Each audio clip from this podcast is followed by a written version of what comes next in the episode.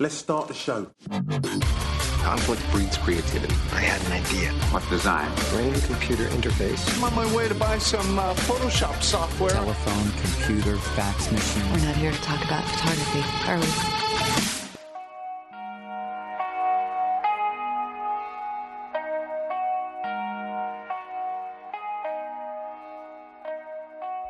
Fala aí pessoal, eu sou o Lucas Aldi e esse aqui é o Tantos Pixels Podcast. Hoje a gente vai falar sobre o Elixir dos Criativos, também conhecido como café, e sua relação com a criatividade, que é o que a gente quer trazer nesse podcast, tudo que é relacionado com esse mundo criativo, do pensamento inteligente e tudo mais. E para esse papo, eu trouxe aqui meu amigo Fernando Moreira. Fala galera do Tantos Pixels, estamos aqui para trazer curiosidades e informações sobre essa delícia cafeinada.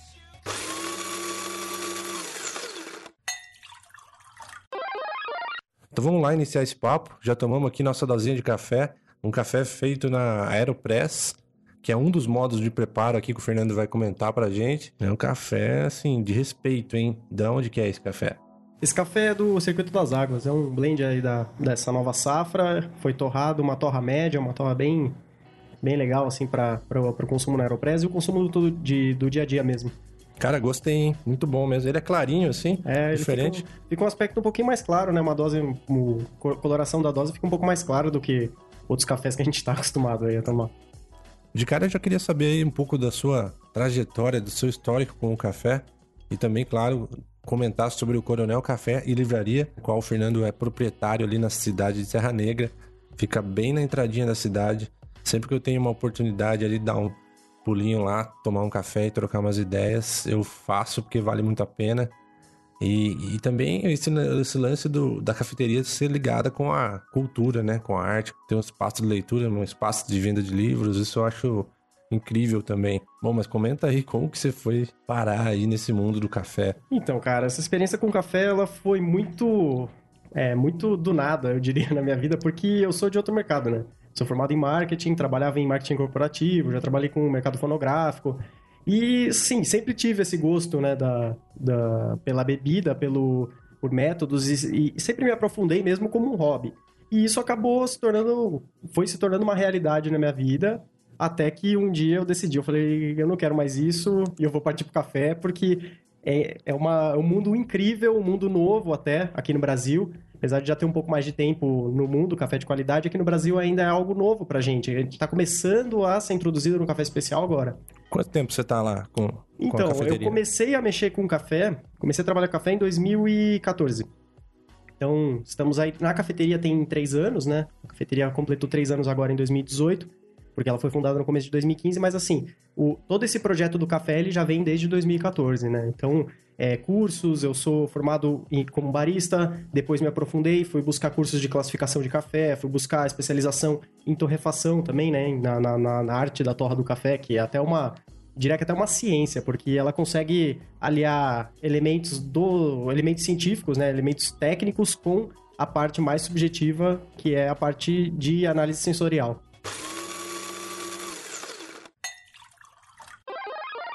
Antes da gente falar aí sobre os aspectos criativos, sobre as dicas, sobre os mitos do café, que isso vai ser muito interessante para vocês. Tenho certeza que muita gente vai se identificar com, com essas questões. Mas eu queria saber um pouco, um breve histórico do café, só pra gente se situar, cara. É, o café, acho que, como todos conhecem, é uma das bebidas mais populares do mundo, né? Ele surgiu, o começo dele veio da, da África, né? Mais precisamente da Etiópia, é, onde o café era cultivado e começou a ser exportado para países europeus e para países, é, países ali do Oriente Médio, né? Então, o conceito de cafeteria, por exemplo, começou na Turquia, entendeu? Esse conceito de, de lojas de café, cafeterias e tal, e foi popularizado na Itália, né? Por volta de 1500, mais ou menos 1500 e pouco. E veio para o Brasil, essa, essa cultura do café veio para o Brasil por volta de 1700. É, e durante muito tempo o café foi responsável por mover a economia brasileira e, e ajudou muito nesse, nesse crescimento, nesse desenvolvimento da, da, da economia do Brasil como produtor de alguma coisa. né? É, falando um pouco de, de qualidade, né, de tipos de, de café, hoje os mais populares são o arábica, né, que eu acho que é o o pessoal tá acostumado a ver em gôndola, 100% arábica e tal. É o que eu mais vejo. É, exatamente. E o robusta também, que é, um, é uma outra espécie, são duas espécies, na verdade, da, da planta, e cada um tem sua característica, né? O robusta ele é um café que, por exemplo, ele tem o dobro de concentração de cafeína do arábica. Enquanto o arábica gira em torno de 1%, o robusta vai girar em torno de 2%, mais ou menos. Isso, lógico, tem variação de acordo com, com cada, cada variedade de café. Né? Mas, de modo geral, o, o arábica ele é bem mais aromático, ele é bem mais rico, então ele é mais complexo. Você consegue ter bebidas com notas sensoriais mais complexas, então, por exemplo, aromas mais frutados, aromas mais cítricos, mais florais. Já o robusta, ele é um café mais plano, ele é um café mais basicão. Apesar que na é, na África você tem, na África, na Índia, você tem vários é, diferentes variedades do robusta que, que você consegue obter bebidas boas e bebidas bem aromáticas e bem diferentes também com essa outra espécie. Mas o mais popular aqui no Brasil sempre foi o arábica nessa questão de bebida de qualidade. E tem o robusta que é usado muitas vezes para blendar com arábica para gerar um café mas já que o robusta é mais barato, ele gera um café mais concentrado e mais pouco mais forte, né? É, dentro dessas duas espécies, o robusta ele tende a ter uma característica maior de concentração de cafeína, ele tem praticamente o dobro de concentração de cafeína do arábica, que vai de... O arábica gira em torno de 1%, o robusta entre 2%. Então ele é o dobro de concentração de cafeína por, por, por grão, né? Por, mesmo na diluição. E, porém, ele é uma bebida menos... ele tem menos variedade sensorial. Então é difícil você pegar um robusta, principalmente os robustas brasileiros, que são de mais baixa qualidade em relação ao africano, ao indiano, e você tenha é, alguns, alguma nota sensorial diferente, você consiga pegar um café com um gosto mais achocolatado, um café com um aroma mais frutado. Isso no robusta é muito difícil. Já no arábica, ele é muito mais versátil. Então você tem é, muitas variedades de planta que produzem bebidas mais sensoriais, mais... É, é, com mais notas sensoriais, tanto do, do, de aromas quanto de sabores, né? O arábica, ele não é sinônimo de qualidade, porque todos os da gôndola são 100%, ah, tem lá 100% arábica é, e tal, né? Exatamente, o arábica ele vai variar dentro de classificações, ele vai variar de até de 60 até 85, 90 pontos. Isso tá escrito na embalagem? Pontos, assim? Como que é isso? Então, depende. É que existem vários, vários critérios, né, de, de pontuação e de classificação. Então, aqui no Brasil, é, por muito tempo foi trabalhado o método de classificação da COB, que é um, um dos métodos de classificação populares aqui no Brasil. É, hoje em dia a gente trabalha com classificação muito pela, pela escala da, da SCA, que é uma associação mundial, né? Uhum. Uma organização mundial que faz mais ou menos um, uma padronização desse, dessa classificação para o mundo todo. Então, um café a Vale classificado aqui no Brasil é, é feito da mesma forma, por exemplo, na Itália ou, por exemplo, Entendi. na Noruega, entendeu? Mas a questão que eu penso é assim, a questão do, da qualidade do café, né? Como você disse, é, tem essas classificações, mas assim, o café de gôndola, por exemplo, tem um café lá, tio não sei o que tal, aquele bem porcão, ele, sei lá, ele tem uma mistura, né? Ele tem uma é. mistura, sei lá, o que que tem no meio, se, é, se são grãos verdes, se são grãos torrados, se são o resto do, do que sobrou de uma boa safra, não sei. É. Sim, muitas vezes o 100% arábica de má qualidade, geralmente ele vem marcado por uma torra bem escura. Por quê? Porque o cara pega todo o café que ele produziu e fala assim, ah, eu não vou perder nada, né? Eu vou pegar...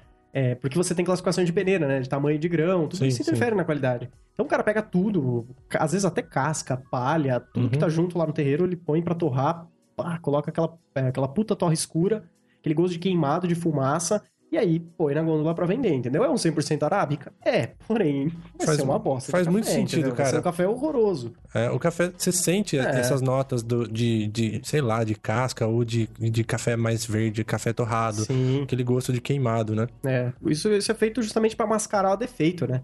Porque todos esses pontos que a gente colocou são defeitos de um, de um bom blend de café, né? Você colocar palha junto, você colocar casca, você torrar, tudo que você tem ali sem fazer uma, uma classificação, sem fazer um beneficiamento, né? Eu acho que até culturalmente, até o cafezinho de boteco, ele já é culturalmente já daquela forma é, escura e doce, porque é, é a forma que ele vai funcionar. É a forma para mascarar, né? Para mascarar e é a única forma que ele vai funcionar também. Senão né? ninguém vai conseguir tomar um gole daquele, daquela bebida lá. Vai ser meio meio complicado. Então eles colocam muito açúcar justamente para isso, para dar aquela mascarada, né?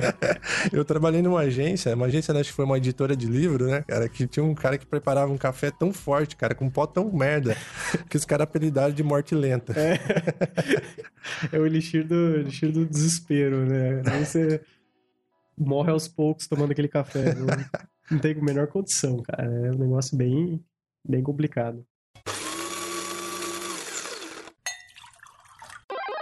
Uma questão estranha dessa gourmetização, porque geralmente o produto fino, né, o produto top de linha, ele vai para fora, né, ele é exportado e, e, o brasileiro procura muito o importado também, como se fosse uma garantia de qualidade, sendo que o produto mais fino está aqui mesmo e é exportado? Sim, até engraçado nesse meio do café, por quê? Porque o Brasil, ele é, até hoje, ele ainda é carente de você ter mão de obra especializada em café, na manufatura do café. Então eu já me peguei em muitos casos comprando cafés brasileiros importados. Isso é muito bizarro, é, então. mas é a realidade.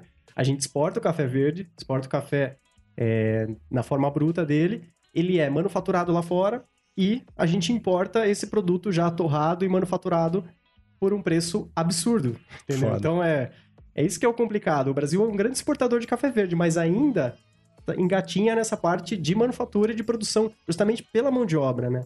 A gente começou um pouco atrasado em relação a outros países, como por exemplo os Estados Unidos, os países nórdicos, a Itália, nessa parte de manufatura, de torra, é, de qualidade de café, né? Então a gente está começando a caminhar agora nesse, nesse caminho e o caminho é bem legal porque o produto é local, né?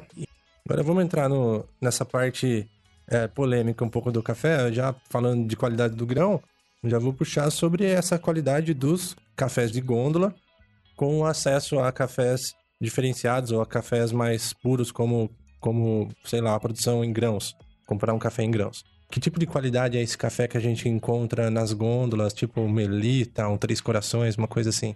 É, hoje os mercados eles trabalham basicamente com blendagem, né? Com café que café blendado. O que é o blend? O blend é uma mistura.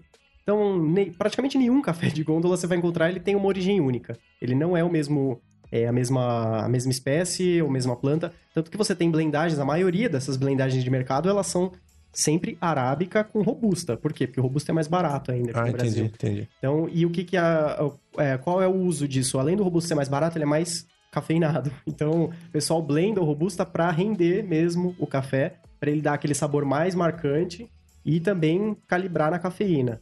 Além de tudo, esses, esses blends mais comuns em mercados, eles são é, aquele café extra forte, por exemplo, que a gente costuma ver. O que, que é o extra forte? O extra forte é nada mais nada menos do que um blend super torrado. Super torrado até para esconder um pouco, né? É, esconder o gosto. Exatamente. Você esconde a, a, má qualidade, às vezes, do, do blend que você está usando.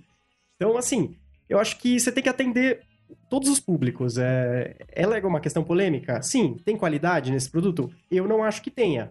Mas você tem um preço pela qualidade. É, tem seu então, propósito. Né? É, exatamente. Você tem que atender a uma gama maior de consumidores. Você tem gente que vai estar disposto a pagar 20 reais no quilo, tem gente que vai estar disposta a pagar 10 reais no quilo. É. 40, 50, 100, enfim. Você tem, é, você tem cafés para atender a todo tipo da população. Isso é interessante porque é, é, é, uma coisa que eu fui tendo acesso aos poucos, assim como uma cerveja artesanal. Sim. Fui tendo acesso a um paladar mais refinado e descobrindo que tem um outro mundo de sabores aí, não só aquela coisa que tem no, no boteco, aquele cafezão lavradão, aquele copão lavrado, doce pra caramba. Mas até essa questão do, do adoçar o café, eu penso que seja isso. Tanto, tanto assim o café do brasileiro ser forte e doce e adoçado, porque ele é uma forma também de tornar aquele produto que é um pouquinho inferior de, de, de matéria-prima, ele se tornar um, agradável.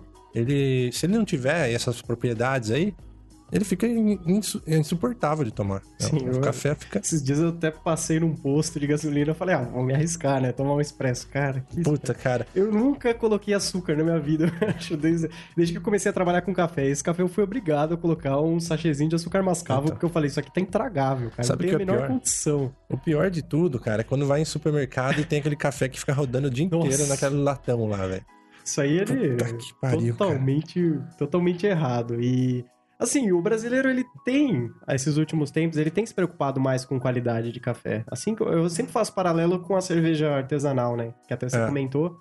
O, assim como o brasileiro foi se preocupando com qualidade de cerveja, com buscar, por exemplo, tomar uma Pilsen, tomar uma IPA, tomar uma Stout, ele tá sabendo diferenciar o que é uma cerveja, quais são os tipos de cerveja.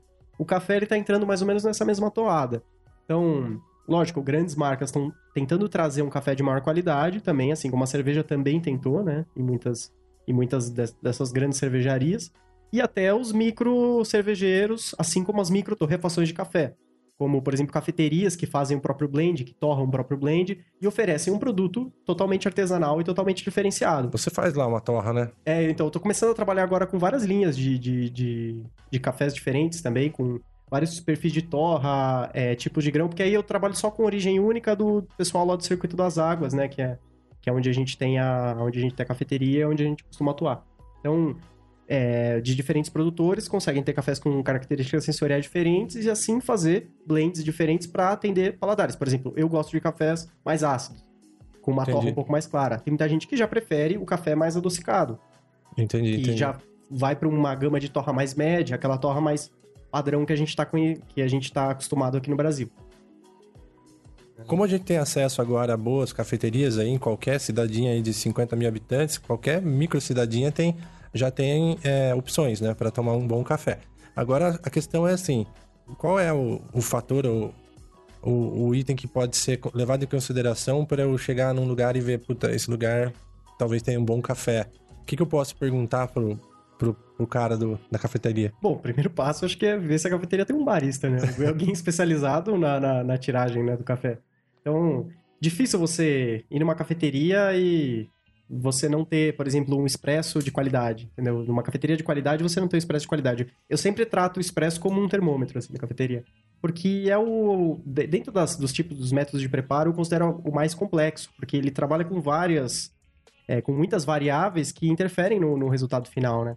Então, eu acho assim, é legal você perguntar, trocar uma ideia com, com, ali, com o barista ou quem vai te servir, qual o café que ele tá usando, é, qual é o perfil de torra, é, qual é a máquina que eles usam, e ver se, se te passa confiança nesse ponto. E eu acho assim, tudo é uma questão de gosto, né? Tem, mu- muitas pessoas preferem um expresso mais amargo, um expresso mais forte, né? Entre aspas, É, é mais que eu, tô eu já tô num, num nível aí bem menor de, de percepção ainda na questão do dia a dia. Dia a dia, tamo pra rua aí, tamo dando um rolê e tal, e aí eu quero tomar um café. Razoável, pelo menos razoável. Ah, cara, eu acho que é, É na foda. base da experimentação, É, assim. não tem É, jeito, né? É, experimentando. E se você não tem conhecimento, às vezes, técnico pra entender o, o- qual blend que, que a cafeteria usa, qual é a máquina que a cafeteria usa, o método mais fácil mesmo é pedir o expresso lá e ver. Falei, pra mim, expresso é, é termômetro de cafeteria. Expresso Legal, bom, cafeteria, beleza. Aqui mesmo na minha cidade, É. que é Itapira, já abriram duas agora que estão se preocupando a trazer cafés especiais, métodos de, de de, preparo. de preparo legais. Então, Uhum. eu tô vendo que o acesso tá bem mais simples e tem procura. Sim, não, o, o- como eu disse, o mercado de cafés especiais aqui no Brasil é, aumentou bastante, assim, a, a percepção de qualidade do consumidor em relação ao café aumentou. Então as pessoas hoje não estão mais dispostas a tomar qualquer café, tomar aquele café horroroso, às vezes, que nem a gente encontrou em, em padarias, em, enfim, botecos, aquela coisa mais tradicional mesmo. É, mas assim, em questão de, de caseiro, assim, falar de, de experiências caseiras, acaba ficando um pouco desconfortável até, porque, né, os, os avós, nossos pais e tal, quando chegam lá na casa dos pais, eles têm aquele café tradicional, né? E você vai fazer um, ah, vou, vou passar um café aqui, aí ninguém aguenta o café e a gente não aguenta o deles, É, eles não então. aguentam o nosso. E eu já ouvi muita, muita gente reclamando, nossa, seu café é fraco, seu café não tem gosto de nada. Não, é outro, é outro tipo de, de, de café, entendeu? O público é muito diversificado. Você tem público tanto para o café tradicional, quanto para cafés de maior qualidade e cafés mais, é, mais, mais aromáticos, mais sensoriais, né? Que são cafés mais complexos, eu diria. Você prefere uma boa cafeteria de pequena, mas com que tenha um cuidado, um barista ali, ou um, um Starbucks, um France Café, alguma coisa Ah, desse tipo? Com certeza, a cafeteria pequena, É? artesanal. Não é legal os cafés dos, dos caras? Então, as redes trabalham assim, trabalham como redes, né? Como é um fast food de café. Então, você pega o modelo americano, como é o caso do Starbucks, e adapta para o mercado brasileiro. Então, Assim, você tem até uma padronização dos produtos, mas nada bate a- aquela cafeteria artesanal mesmo, que tem o, o- a preocupação no preparo do blend, o qual é o café que ele está usando, regulagem de máquina, Ah, e entendi. tem um barista que esteja o dia inteiro ali preocupado com a qualidade daquele café. Por exemplo, eu na cafeteria tomo o café sempre três vezes ao dia, o expresso. Uma de manhã, uma à tarde e uma mais pro final da tarde. Por quê? Por questão de regulagem. Ah, entendi. muitas vezes no- durante o dia você tem diferenças, por exemplo, diferenças climáticas, diferenças de umidade que interferem na extração do expresso. Então, muitas vezes você tem que ajeitar um parâmetro, colocar um pouquinho mais de pó, um pouquinho menos no moinho, tal, fazer a regulagem, essa regulagem fina, né, da máquina, a temperatura da máquina. Então, todos esses fatores interferem demais na qualidade do expresso. É, tá aí uma resposta. Para quem quiser começar a entrar nesse mundo e ter uma experiência de um café decente, já sabe ali, Serra Negra na entradinha. Coronel Café. Já dá uma parada lá. Isso, já, já encosta e pode pedir o, o que quiser do cardápio, que garantia que tem muito cuidado e muito, muita qualidade em tudo que é preparado lá. Mas aí você não fica muito acelerado, não, cara? Se tomar vários, vários shots assim durante o dia? Ah, é costume, né? Você tem até um limite diário de, de, de, de miligramagem, né? De cafeína que você pode consumir que não vai te atrapalhar. Eu tô bastante acostumado já, até porque eu consumo bastante café há um tempinho. E pra mim não interfere em nada. Assim, até se eu tomar café até umas 6, 7 horas da noite, pra mim não vai mudar em nada. Questão de, de sono, que às vezes o pessoal, ah, não tomo café à tarde porque isso vai me. Vai tirar meu sono, vai É, estragar minha noite. E aí, pra mim, já não afeta mais, eu acho. Uma dúvida que eu tenho aqui, que eu já vi falar, sobre o preparo do café com mais água ou café mais diluído, ele realmente produz mais cafeína ou não? É, a, a cafeína é solúvel na água, né? Ela tem essa propriedade. Então, café, por exemplo, é e não é. A questão do. Vai, vai muito da, varia muito da concentração também de pó que você coloca. É que quando o café ele é mais solúvel em água, né? Ele é mais dissolvido com mais água, ele é preparado com mais água, você tende a, a, a liberar mais cafeína. Cara, alguma coisa tem relação muito direta com essa liberação da cafeína ou de, de algum composto, porque assim, tem uma certa cafeteria aqui na cidade, que eu não vou citar o nome, mas que eu tomo um- uma, uma dose, um duplo, cara, mas me dá uma, uma ligadeira foda, cara. Sem zoeira, cara. E você comparando com outras também. né? Compara, não é normal. É, provavelmente é o, é o blend que eles usam. Se eles usarem um blend com robusta, por exemplo, ele vai ter Provável. mais cafeína. É um café amargo. Caralho, velho. É amargo. é amargo, é, bem aquele cafezão amargo. Cara, porrada na cara. Então, ele provavelmente tem uma concentração maior de robusta, não é um 100% arábica, ou então é uma, alguma variaçãozinha de arábica que tem um pouco mais de cafeína, e eles usam um pouco mais de pó. Provavelmente tem alguma relação assim, porque a tendência, se você tomar um 100% arábica em todos os lugares, eles terem mais ou menos a mesma concentração de cafeína, né? faz sentido essa questão da, da mistura do, do, do robusta. É, porque o robusta tem o dobro, né, de concentração, então... É porque, assim, o que acontece? Vou explicar pra vocês. A questão é assim, lá tem uma, um, um preço pro duplo, que é uma xícara grande. Mas os caras fazem um copo daquele de 400ml pelo mesmo preço do duplo. E aí eu peço o, o lavradão, né? Um copão pra vir aqui dar aquela estimulada e continuar trabalhando até no terceiro turno aí. Que muita gente deve, faz isso, né? Com Que a agência vira à noite e dobra um tempo aí de trabalho e tal. Mas esse café, cara, me dá uma ligadeira foda, cara. Nossa senhora, ele é, ele é brutal mesmo. Com certeza ele tem mais cafeína que os outros blends que você tá acostumado, os outros cafés que você tá acostumado a tomar. Porque justamente é esse o efeito da cafeína, né? Legal. A gente trabalha em agência e é bem comum esse, esse a utilização da cafeína do café, não só pelo, pelo gosto em tomar o café, mas pelo, pelo estímulo, pela, pelo gás que dá para continuar bem produtivo e, e ligadão aqui com as ideias. Agora, tem, tem momentos que, que isso se torna negativo, que aí eu fico acelerado, cara, fico ansioso e o negócio não tem uma resposta boa no organismo, não, não é legal. Sim, a cafeína tem o limiar dela, né? Você tem até certo até certa quantidade, você tem uma você tem benefícios, tem inúmeros benefícios do café. Eu acho até legal a gente falar um pouquinho desses benefícios. Mas assim, é, chegando nesse limiar, além disso, aí começam a aparecer os efeitos colaterais do excesso de cafeína. Como tudo na vida. Se você, Claro, né? é, se você ceder de tudo na sua vida, acaba tendo consequências por isso, entendeu? Acaba tendo efeitos colaterais. E a cafeína não é diferente nesse ponto, né?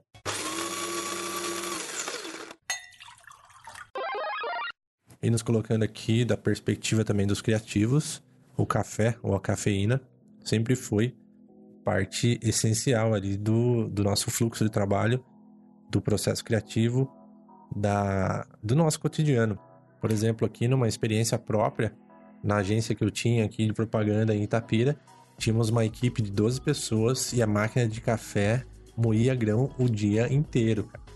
E era uma coisa que a gente não regulava porque é, realmente fazia as pessoas felizes.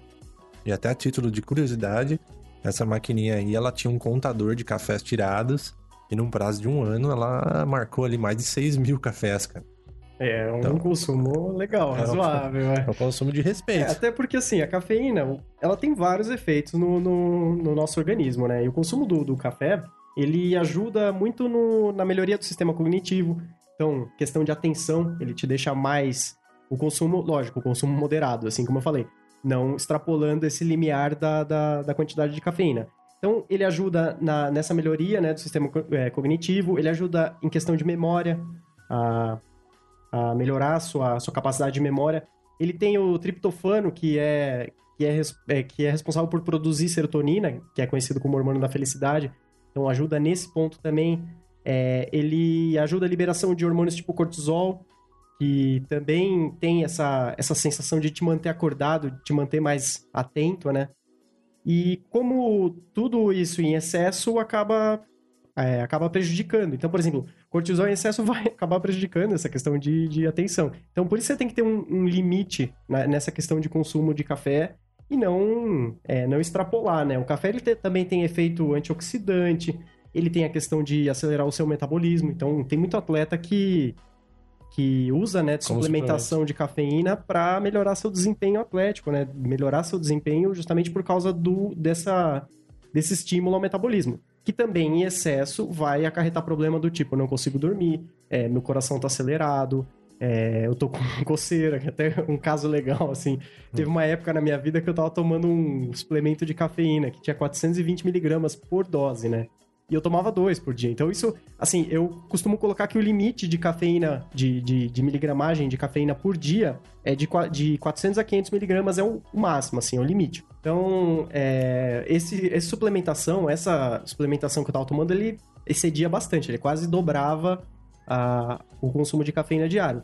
E, cara, eu comecei a ter, tipo, coceira durante a noite. Uns negócios assim que eu nunca senti na minha vida, cara. Coceira, é. É Claro, de superdosagem de cafeína, entendeu? Tanto que eu É. parei com essa suplementação, falei, não, para, eu não vou, não vou mais entrar nesse meio porque é muito é muito nocivo você consumir ne- é, a cafeína nesse exagero, né? Como tem muita suplementação que excede o limite É de claro, cafeína. claro. E, a questão de gastrite, você acha que pega? Também. Cafeína também está relacionado, né? O consumo do café também está relacionado com, com problema estomacal. Então, gastrite, úlcera. Quem tem úlcera, esquece, nunca vai. Não, não pode consumir esse tipo de bebida, né? E Então, tem, tem uma relação com a acidez também, não tem? Porque tem cafés que são extremamente ácidos. é, eles são, eles são ácidos, mas assim, é, é mais na questão sensorial mesmo, porque a composição do café, basicamente 50% do café é açúcar, né? Então, é, a, o ácido, a parte de ácido, acho que gira em torno de 7 a 8%. É que tem cafés que caem que nem uma bomba no É, estômago, né? E aí já é outra pegada. Não é questão da acidez dele, então. É Aí eu acho que é outro. questão da, pro- provavelmente da torra. Se é um café mais concentrado com uma torra um pouco mais puxada, você vai ter mais concentração também de resíduo de fumaça, você vai ter com- é, concentração de outros, outros componentes que vão ajudar a agredir seu estômago, né? Vão ajudar a criar essa bomba. Mas assim, essa questão é, de problemas estomacais, o café também ele pode ser um pouco perigoso. Então quem tem gastrite, quem tem úlcera, evitar consumo de cafeína, né? Pra mim, café de posto ou de supermercado é, é a bomba, cara. Nossa, é bomba tomou, total. é azia. Complicado. Deu Aí, azia na hora. É, exatamente. Aí já bate e já não consegue mais digerir nada no dia.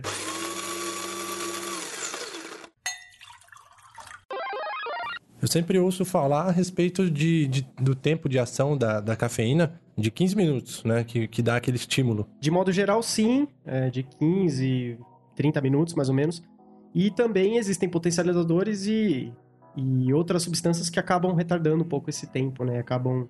é, retardando não, reduzindo um pouco esse tempo. Por exemplo, é, existem pesquisas que falam que a nicotina, por exemplo, ela, ela reduz o tempo do- da duração do, do, do efeito do café. Então, por exemplo, quem toma café e fuma costuma ter esse é, menor tempo de, de efeito do café no organismo, né? Por isso que às vezes acaba tomando mais café também. Entendi. Eu vou fazer agora com você um bate-bola de umas coisas que vem na minha cabeça aqui em Certo. relação ao café, que tenho certeza que o pessoal aí vai se identificar bastante. Falando do senso comum, do acesso que temos hoje a- a- aos produtos aqui por perto, em relação, por exemplo, a cafeteiras assim, tipo Nespresso e Dolce Gusto.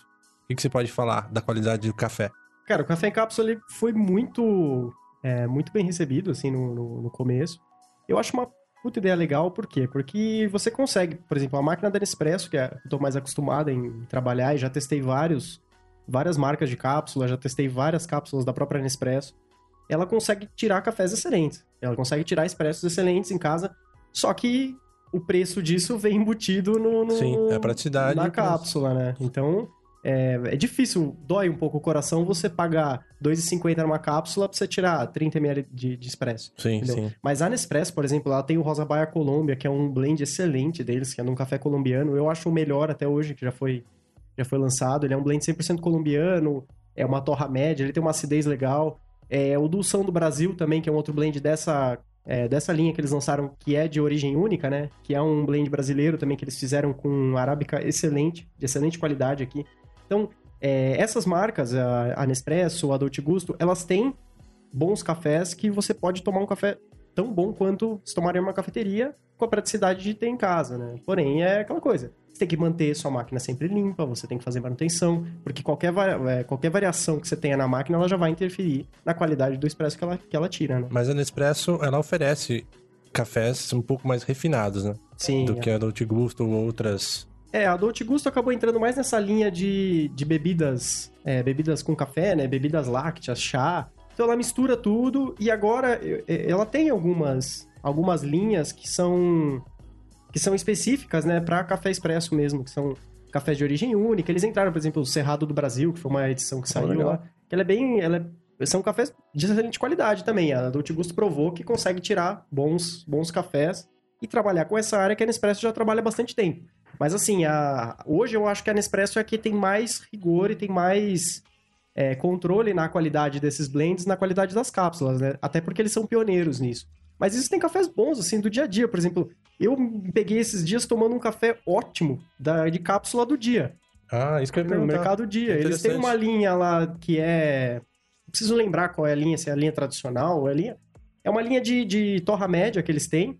E que, assim, cara, é um café de excelente qualidade. É o café compatível com a Nespresso. É, é um café que você. Exatamente, que é a cápsula para a máquina da Nespresso. Eu tenho uma, uma máquina da Nespresso em casa e tal, eu comprei esses dias. Um café muito bom. E é um café de um real a cápsula. Legal, cara, é uma boa Menos opção. da metade. Exatamente. Aí o pessoal que estiver ouvindo, que quiser experimentar esses cafés do dia, é uma dica legal aí, porque eu consegui um café de boa qualidade por um preço bem mais acessível do que ficar comprando Nespresso.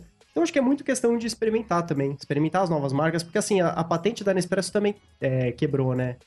Em relação à cápsula. Então muitas empresas estão entrando nesse mercado de cápsula, ele cresceu demais nos últimos tempos. É um, dos, das áreas ali do- dentro desse mercado de café que mais cresceu. E o pessoal tá investindo e, e, e- e testando novas, novas possibilidades e novos blends para cápsula. Eu acho muito prático, cara. Muito prático porque não faz sujeira. A máquina, ela, ela trabalha sozinha com o que tem ali, é colocar a água e a cápsula. Isso é a grande revolução pra mim. Uma reunião, por exemplo. Não, é demais. Pra você oferecer para um cliente, você consegue oferecer um expresso de boa qualidade, isso isso que você falou, sem sujeira nenhuma, praticamente. E uma coisa que eu tô almejando faz tempo, cara, é a xicrinha da Nespresso, que é aquela com silicone aveludado. Eu achei animal o design do- Qual da xícara? parada. É uma xícara é, feita por um designer alemão. Ela é uma edição limitada? Não, Não é, é, não é? é fixa. Eu conheço aquelas xícaras transparentes que a Nespresso tem, que são bem tradicionais, Essa assim. é tradicional. Agora Ah, se chama Touch. tá. Criado pelo Estúdio de Design de Berlim. Pô, Então eu achei interessante, só que eu- se eu não me engano, custa 90 reais o, o par, ou cada um. Dói um é pouco, né? 94 reais, é. 94 reais uma xícara dói um pouco. Mas faz né? parte da experiência de tomar Faz, o café, com não faz? certeza, com certeza. A xícara, por exemplo, eu gosto de porcelana, xícara de porcelana, e eu sempre tomo expresso em xícara grande. Então, mesmo que eu tome uma dosagem pequena de expresso, por exemplo, 30ml, 35ml, eu sempre tiro na xícara maior. E maior, com a boca mais larga. Porque isso ajuda na hora de você sentir o aroma. Então, Ah, quando é você legal. vai fazer é, a identificação, do, a classificação do café, essa, essa xícara sempre me proporciona uma experiência melhor do que eu tomar uma xicrinha. Entendeu? Então é muito questão de hábito. Porcelana eu prefiro em relação a vidro, em relação a, é, outros materiais. Mas, por exemplo, a classificação dos métodos da, da SCA, né, que é uma classificação internacional, eles são feitos em xícaras de vidro. né? Então, é, na verdade, não são nem xícaras, né? São potes, parece pote de sorvete até. Tipo esse que a gente tomou do é, Aeropress. tipo esse da Aeropress, exatamente. Achei interessante São mesmo. potes de sorvete, basicamente. É um pote de vidro temperado, que resiste a alta temperatura. E que, como é um outro método de preparo, ele é, o grão ele fica. O pó ele fica é, misturado à água, né? Você só espera e depois você faz a, a quebra da crosta e a, E a prova você faz com colher, né? Por meio de- do, do uso da Ah, na colher. colher, não é na Isso, golada. não é na golada. Você faz sempre na... Eu pensei que fosse um, colher. tipo um shotinho de, de, de whisky, assim.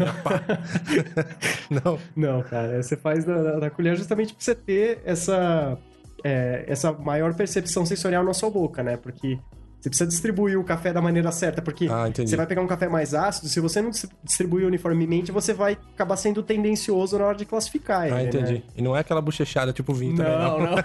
Mas geralmente o pessoal de classificação sempre cospe, né? Porque Ah, é, porque é é muito consumo, né? Às vezes você vai numa mesa de classificação, Ah, entendi, por exemplo, entendi. eu já peguei uma mesa de classificação com sete tipos de café. Caramba. E aí, cada tipo de café você tem cinco xícaras que você vai ter que, que provar Ah, pra cada um dos pontos que você vai avaliar. Então, assim, é um negócio que você vai consumir muito café. E aí as pessoas acabam só jogando fora, cuspindo, porque é, muito, é uma, um consumo acima da. Aí, galera, acima da, da- da- dos 400 e 500 miligramas de cafeína toleráveis no dia. Né? E pra limpar o paladar é aquela tradicional água com gás ou não? Com gás, é. Água isso? com gás é sempre bem-vinda. Ou água, é, água sem gás gelada, ou água com gás também. Ambas são ótimas para limpar o paladar. Você consegue ter um, é, uma melhor percepção desse sabor e, e dessas características que tem em cada, cada café. E a questão do que acompanha um, um bom cafezinho ali, artesanal e tal, é, é a aguinha pra limpar o paladar antes da- de tomar, é isso? Sempre antes. A água com gás ela deve ser consumida sempre antes E de tomar o aquele docinho que vem depois seria tipo uma harmonização, uma finalização, ou é só uma O pra tirar o docinho amargo? É, uma... é assim, eu, eu quero fazer um agrado pro Ah, meu entendi, cliente. Vou entendi. dar um docinho pra ele.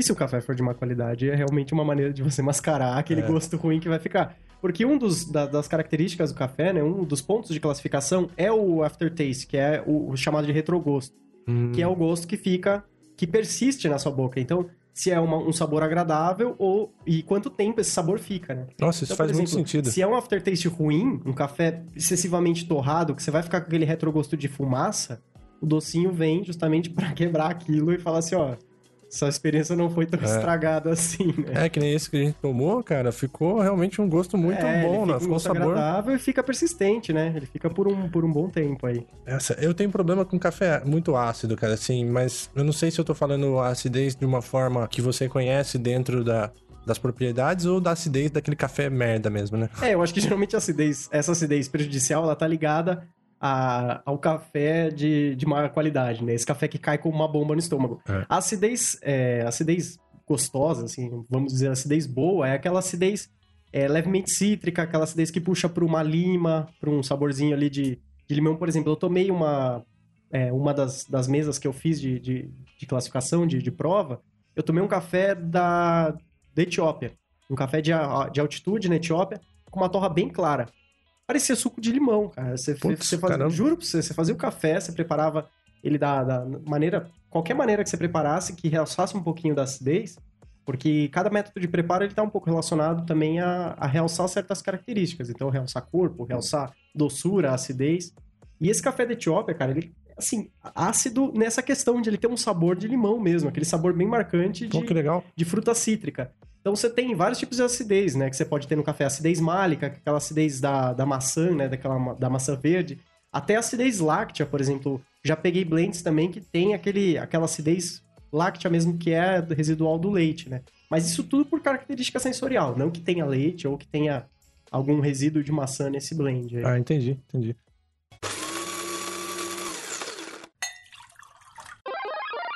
Até eu queria compartilhar com vocês aí uma, uma experiência pessoal, uma experiência bem positiva em relação ao Nespresso.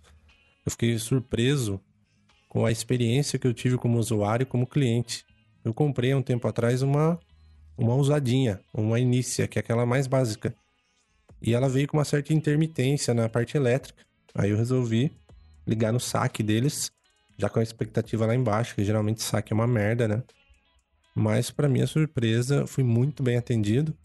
Né? Uma única pessoa, era muito ágil e também cordial, sem exageros. E também falando: ah, beleza, vamos. Você tem sua, seu registro aqui? Não. Beleza. Do- vamos fazer então, é alguns segundos. Realmente foi muito rápido, passei dois, três informações, já fez meu cadastro. Aí ela falou: Você é proprietário? Não, eu comprei usada e tal. Não, não tem problema, me passa o cereal que eu vou resolver. Então eu comecei a perceber que a cada etapa, além de ser uma única pessoa que resolvia, eu não tinha nenhum tipo de empecilho em nenhum momento, porque sempre tinha uma saída muito fácil e rápida para ser resolvido aquilo. Se é usada, ok. Tá com defeito, ok. E o que, que você gostaria de fazer ainda? Depois de todas as tentativas de suporte via telefone, ainda falou: olha, se você quiser, a gente pode passar aí, retirar essa máquina, fazer toda a revisão nela, deixar ela como nova e te devolver por uma taxa X. Isso muito rápido. Ele busca aqui uma cidade do interior, né? Mas isso também não fazia diferença. Era retirada aqui na porta e entregue na porta. achei muito interessante isso. E outra coisa é a questão das lojas da Nespresso. Quando eu conheci um, uma loja da Nespresso, nossa, o atendimento foi incrível também, porque eu cheguei lá, falei, ah, ah você tem o cartão já aqui da Nespresso? Você é cliente da Nespresso? Ah, não tenho. Ah, beleza, mas eu já tive um, um suporte técnico algum tempo atrás. Ah, então seu cadastro já tá lá, beleza. Três segundos me fizeram um, um cartãozinho aí de, de cliente do Nespresso Club. E nesse cartãozinho eu tenho o direito de provar né, as cápsulas, os cafés deles sempre que eu quiser nas lojas Nespresso. Isso é muito legal. E o próprio cara que fez o cadastro me atendeu muito bem. Ele tirou o café que eu, que eu queria provar ali e acabei comprando aí um kit de cápsulas ali, 10 cápsulas. Além também né, de toda a comunicação, site, atendimento, manual, tudo conversa com, com o usuário. Então, eu vejo que tem um custo maior, mas eu gostei, eu fiquei muito satisfeito com a experiência e eu acho que esse, eu acho que esse valor agregado é muito aceitável para mim, pelo menos. Eu tenho um café de qualidade, mas principalmente como cliente, eu tenho um suporte ali, uma atenção e uma clareza incrível. Então, realmente, até quero comprar agora as xícaras oficiais da Nespresso e me manter com a marca. Ela tem outras opções muito boas, mas realmente eu fiquei muito feliz em ser cliente deles e vamos ver como que vai ser daqui para frente a experiência. Por enquanto está sendo bem interessante.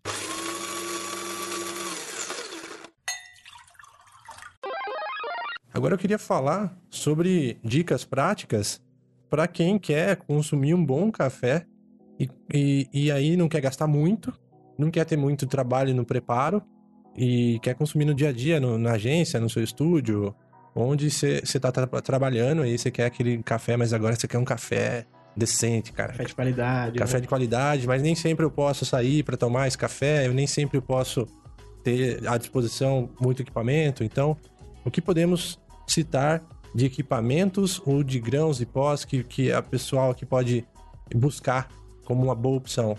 Ah, eu acho legal, assim, principalmente pro pessoal de agência, pros criativos aí que trabalham em agências e que geralmente tem um número maior de pessoas que vão consumir o café.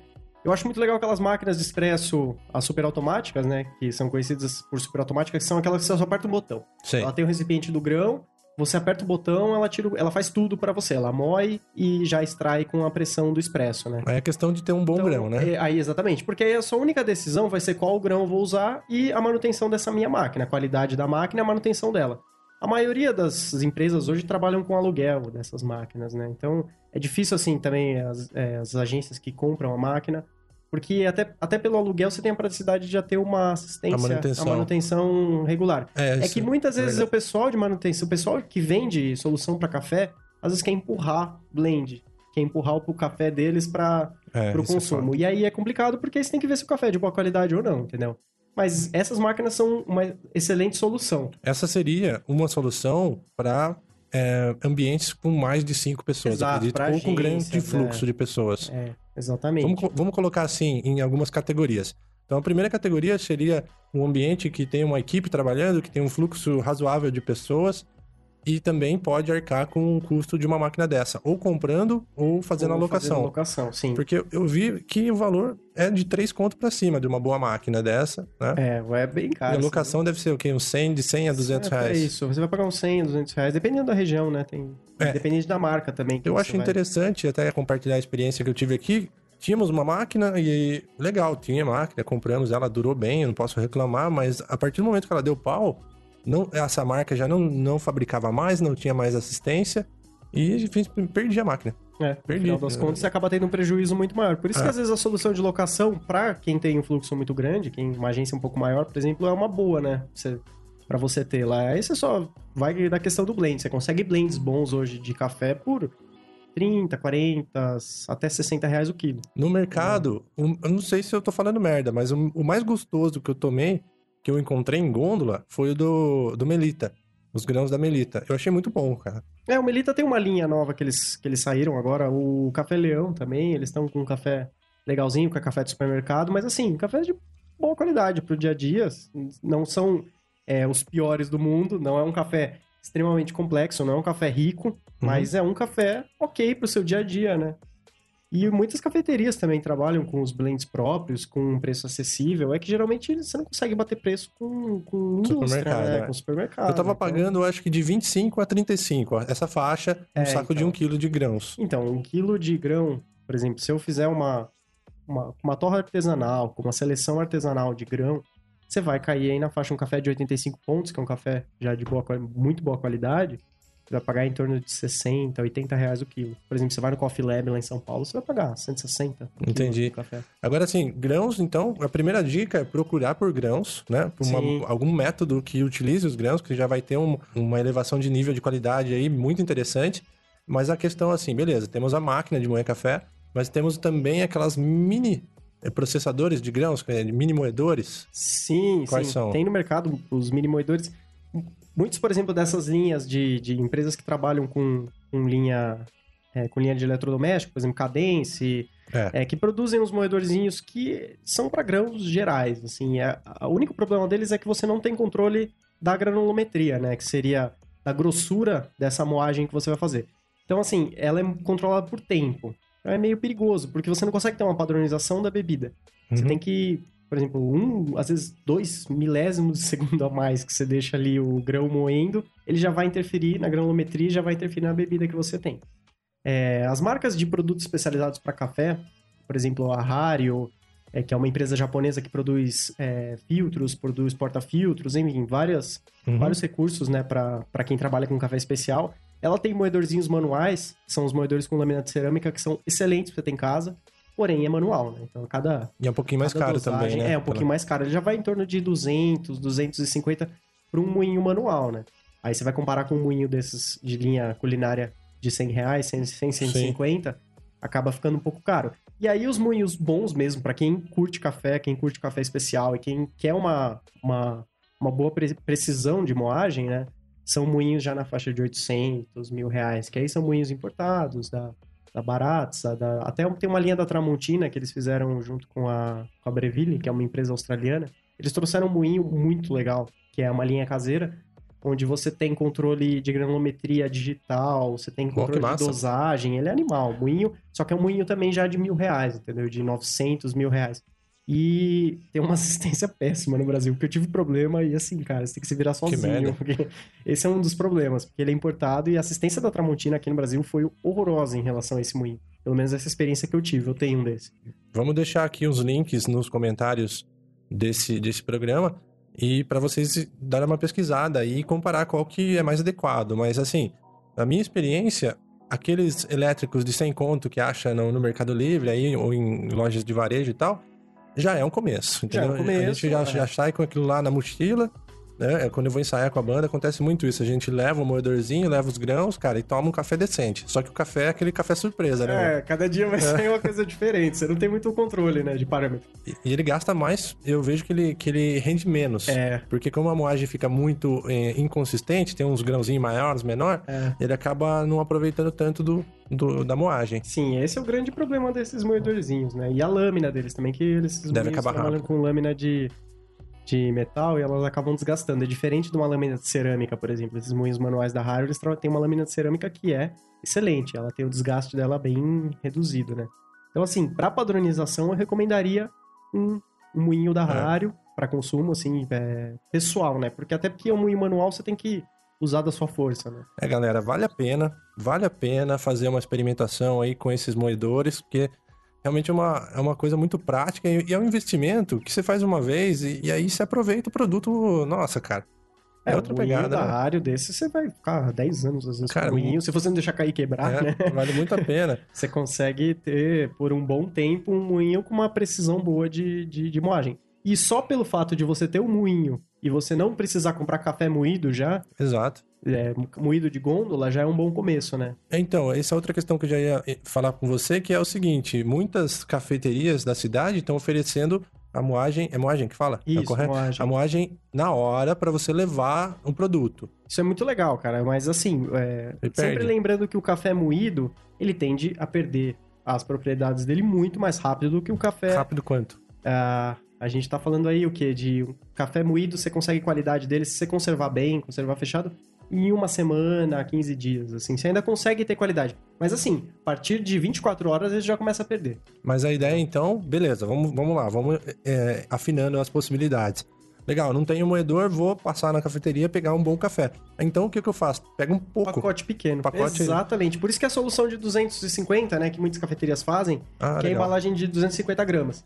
Porque você tem as embalagens padrão que dizem aqui no Brasil, assim, que o mercado brasileiro trabalha, é 250, 500 e 1 quilo, né? Perfeito. Então, assim, é, se você puder consumir, você consome café moído direto da, da cafeteria e puder consumir sempre o de 250, é o ideal, porque você sempre vai ter café fresco. Legal, sempre legal. vai ter café moído ali na hora mesmo. Só que aí acontece aquela outra pa- parada. Vamos, vamos colocar assim: você compra café de, de pequena quantidade, vai ser legal, só que você vai pagar mais. Você paga mais caro porque você Então, paga mais embalagem, né? Se você É. comprar um, um- um saco de grãos e comprar um moedor, acabar você vai economizar no fim das contas. Com certeza, a economia vai ser muito maior. E os grãos- ao longo do tempo, né? E os grãos, eles têm uma, uma durabilidade de sabor muito maior. Nossa, com certeza. O grão é. Se você armazenar ele bem, fechado no pacote e tal, longe de umidade, longe de, de luz, você consegue, assim, ter um café até seis meses. Você não Puta, vai perder tanta qualidade. né? Sensacional, cara. Então é muito diferente. A experiência de consumo de um café moído na hora e de um café já moído,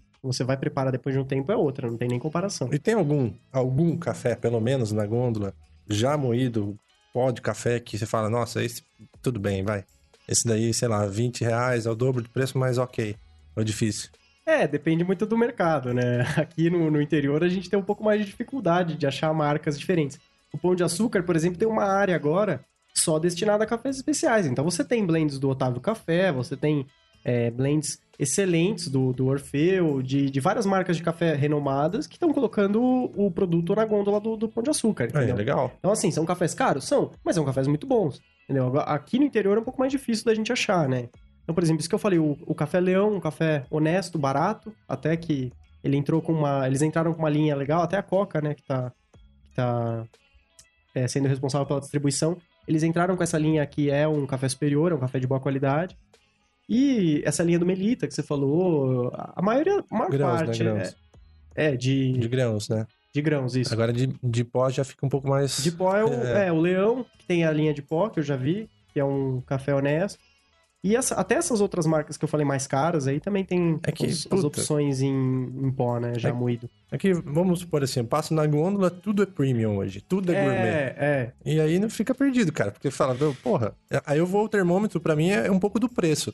Porque o mercado tá tão acirrado, cara, que você paga o que você leva, né? Sim. Então, beleza, você tá um café de 10 reais, um de 25, você já sabe que por 25, provavelmente, muito provavelmente, vai, ter uma- vai oferecer uma qualidade um pouco melhor, né? É, aí acho que a melhor maneira é na experimentação mesmo.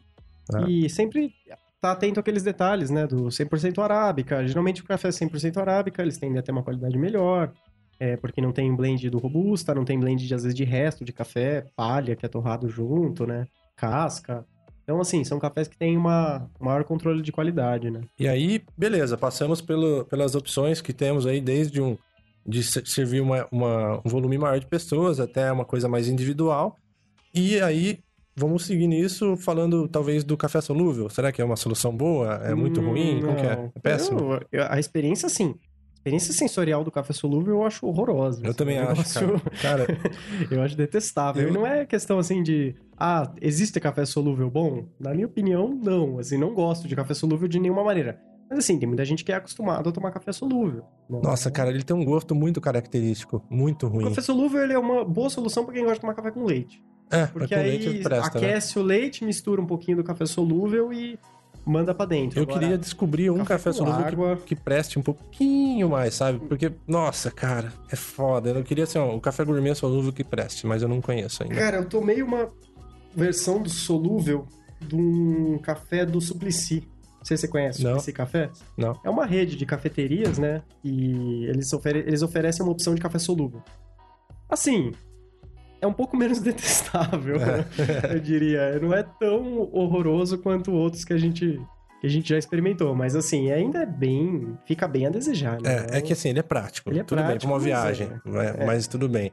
Aí a questão é assim também, uma coisa que eu fico puto, cara, que eu fico louco. Quando eu vou, sei lá, eu tô viajando aí, paro num, num lugar decente, parece que até uma, uma padaria, alguma coisa legalzinha até, ou até em rodoviárias, ou posto e tal, você vê, ah, o lugar tem, tem estrutura e tal, acho que vou pedir um expresso aí, legal. Aí vem aquela máquina da, da Nespresso, eu acho, né? Do- Não é da Nespresso, é da... Da Nescafé. Nesse café.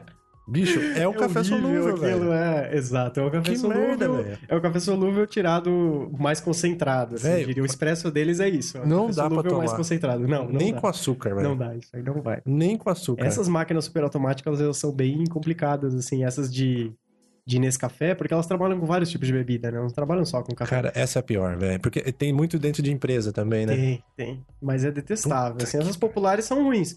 Mas, cara, eu já. Uma vez na, na FISPAL, que é uma feira que tem todo ano aqui no Brasil, né? Lá em São Paulo, que é uma feira de soluções para alimentação e, e eles têm uma área da FISPAL que é de café, né? Então eles trazem novidades de aparelhos, novidades de tecnologia e tal.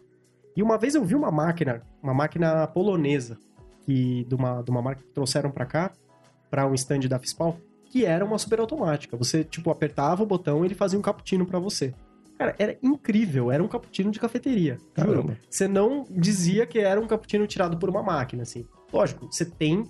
é, você tem aquela questão do, do, do cuidado, né? Do, do barista de preparar. Mas assim, de modo geral, pra quem é, é mais leigo, você não vê diferença quase nenhuma. Então, assim, é, só que era uma máquina, por exemplo, de 180 mil reais. Entendeu? É. Não era não era um negócio barato, era um negócio excessivamente caro, né? Então, você tem. É o que eu falei, você tem café é, e soluções para café para todos os bolsos e todos os perfis diferentes, né? Então, você consegue atender a todo mundo, desde quem é mais exigente até quem quer só um cafezinho ali para dar uma dar um up. É, agora tem. Beleza, nos, nos restou agora as maquininhas de café, tipo Nespresso do Gusto. São, já falamos aí, né? Uma boa Uhum. solução. E, e também, assim, só que elas, elas têm o seu custo e se você toma muito recorrentemente aí, não, já, já acaba não valendo a pena, né? É, exatamente. É. Se é um consumo, por exemplo, é, individual, você consegue fazer as contas, né? No, É. no final do mês, quanto você vai gastar com o seu próprio café. Eu acho uma a Nespresso excelente para consumo em casa ou consumo de trabalho, assim, se, for, se você for autônomo, por exemplo, trabalhar sozinho. É, Excelente, É você vai tomar caso. ali dois, três cafés por dia, tá, você vai colocar três reais, se você estiver tomando essa é cápsula pesado por dia, ainda. né? três reais por dia.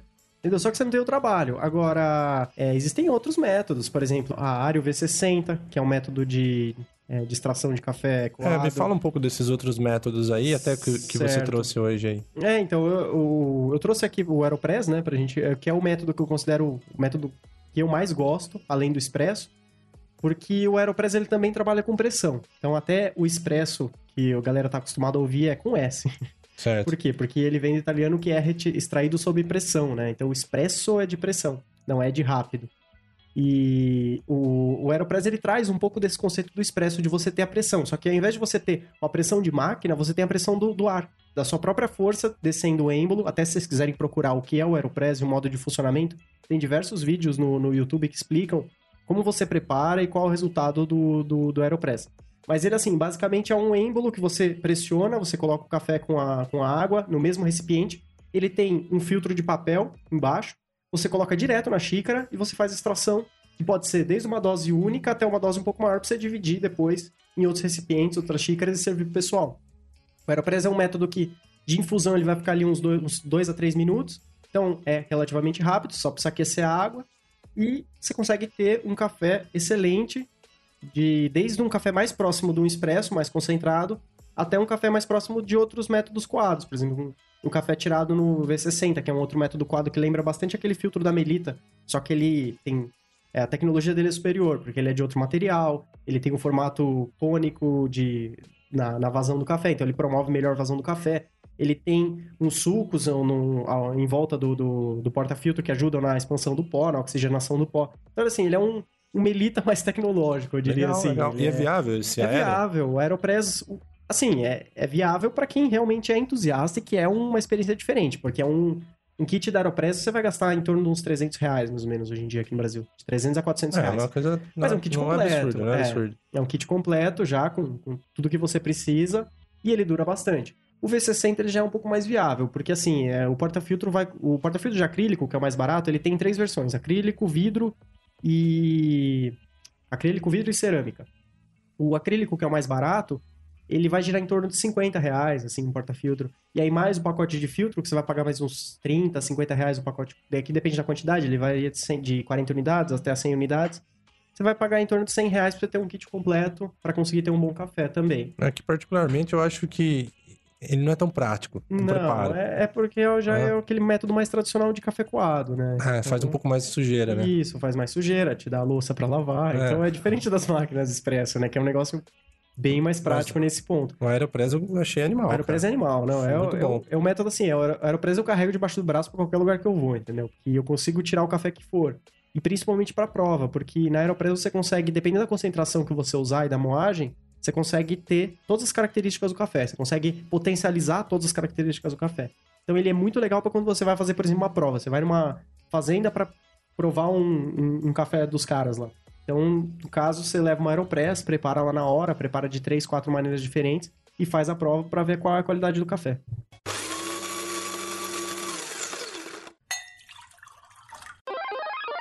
E os mitos aí em relação àquele cafezão coado, tradicional, clássico, né?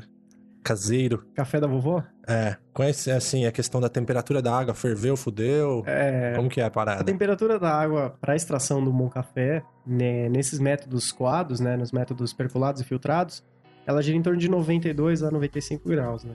Então a água tem seu ponto de ebulição em aproximadamente 100 graus.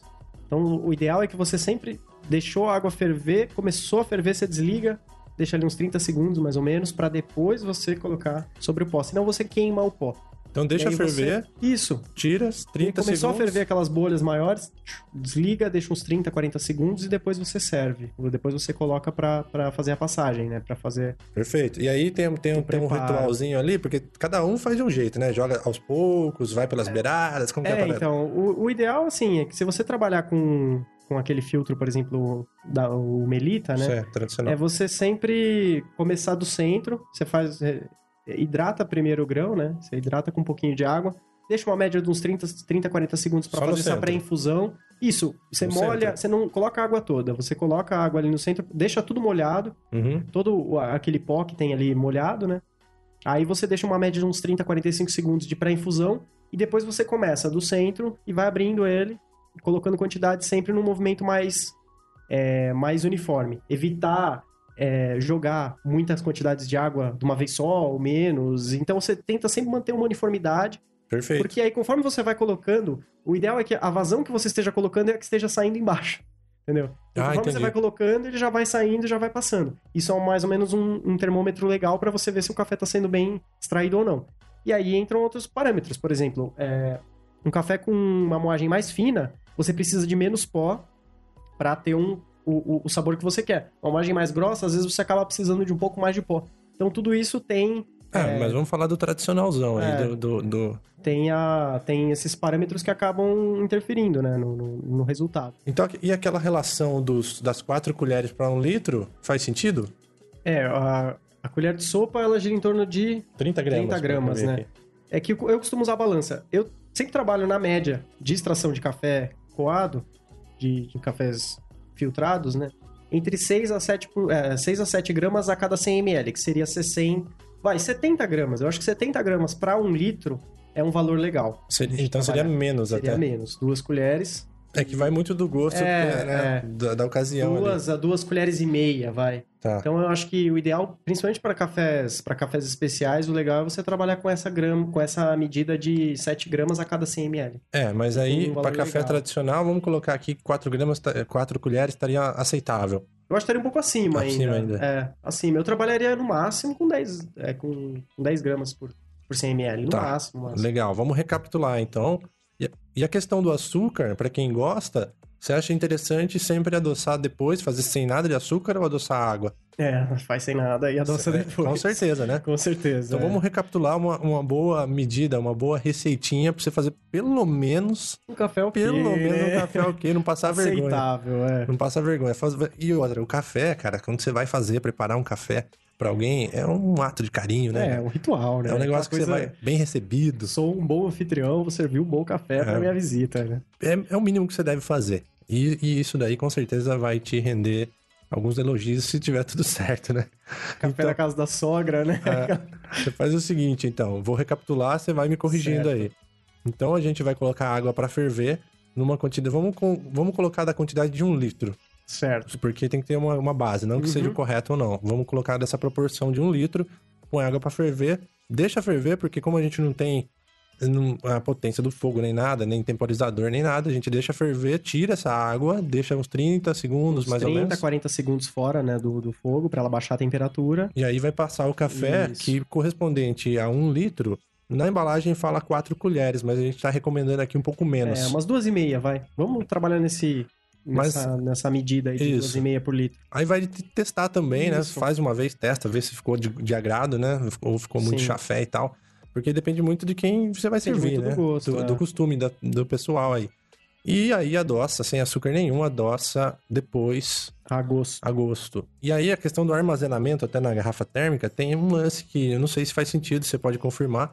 É o lance assim, se ela, se ela tá mais preenchida com o volume que você colocou, ela mantém por mais tempo, né? Mantém. E agora você pega uma garrafa enorme, coloca 300ml e tende a esfriar mais rápido. É, porque ela mantém a temperatura mais fácil e também é menos, é menos troca gasosa, né? Você tem menos espaço pra ter troca gasosa. E, e o cafezinho também, você faz ele, vamos supor que você tá aguardando alguém, também não pode passar de duas, três horas do preparo também, nem mesmo ela bem acomodada na Não. garrafa térmica já fica uma merda, né? Não, já fica horrível. Garrafa térmica já é horrível, né? Mas ainda assim, se você deixar por muito tempo, o ideal é que você sempre tenha café fresco, né? Você É. vai tá com vontade de tomar um café, vai lá e prepara na hora.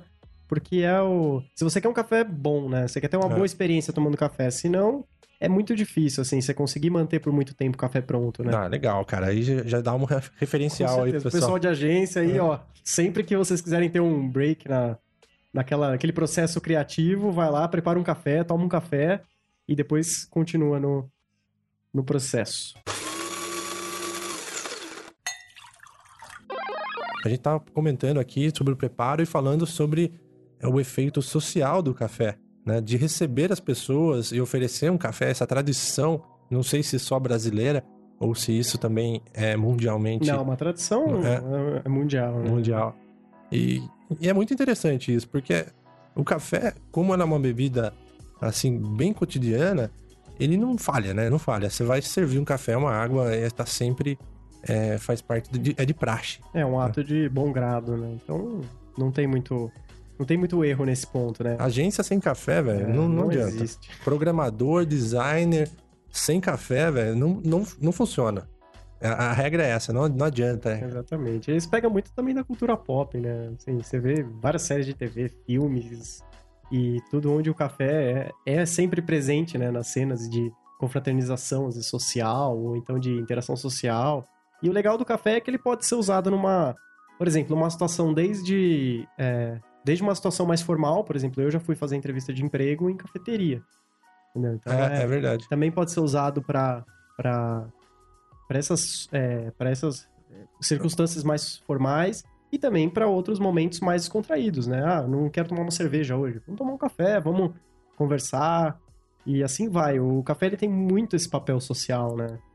Outro dia também tava lendo uma matéria aí sobre a relação cerveja e café na criatividade, né? Falando dessa dupla em benefício dos criativos, né? E ali falava que a cerveja seria a bebida ideal para o momento de desenvolvimento, de ter boas ideias, por você ter um, um certo relaxamento ali com a, com a bebida alcoólica, né? Uma certa soltura. E o café para o momento da ação, para a energia de produzir aquela ideia já pré-concebida. Se for uma Itaipava, é uma soltura É. literal, né? é verdade, cara. É meio complicado isso. Mas aí seria o melhor dos dois mundos, né? Você tomar uma Guinness e temos Sim. ideias. Beleza. Agora a parte criativa, eu vou tomar uma, uma Guinness aqui. E depois mandar Depois, um beleza. cafezão Depois na... eu mando o café na ação. Sim. Agora vamos partir pra execução. Não, é bem legal esse conceito mesmo, justamente pela, pela cerveja ter esse, esse fator, né, de você, de você relaxar, de você pensar além, né, ou, assim como o álcool.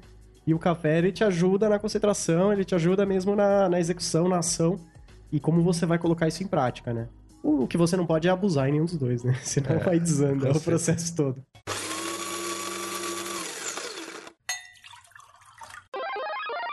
E tem um filme muito interessante, é um filme que eu gosto muito, que chama Antes de Partir em português, e o título em, em original é The Bucket List, que é um filme com o Jack Nicholson e o Morgan Freeman. Sim, É um filme animal. excelente. E, e eles citam, é, tem uma piada, uma parte muito engraçada do filme que ele fala sobre o café. Como o Jack Nicholson fazia um personagem de um cara super milionário, e aí ele servia ali, ele falava do café, ele até levou o café lá numa situação e tal. E depois o cara falou, começou a recitar pra ele do que se tratava aquele café. E foi muito. Essa cena, cara, é impagável, mano. O cara começa a ler que aquele café Cope Luwak, que é caríssimo, um dos mais caros do Sim, mundo, talvez. é. E que é um processo bem peculiar ali, que é o café retirado das fezes ali do animal. Ainda bebe aquele café sofisticado? O quê? Está obcecado. Leia. Kopi Luwak é o café mais caro do mundo. Alguns acham que ele é bom demais para ser verdade. No povoado de Sumatra, onde os grãos são cultivados, existem os gatos de algalha. Esses gatos comem os grãos, digerem e depois defecam. Os aldeões coletam e processam as fezes.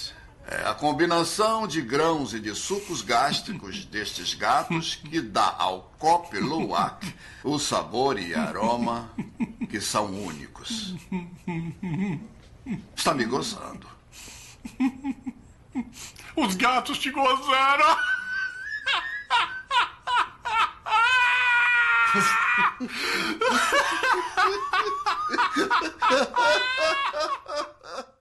Existe, existe a classificação dos cafés cagados, né?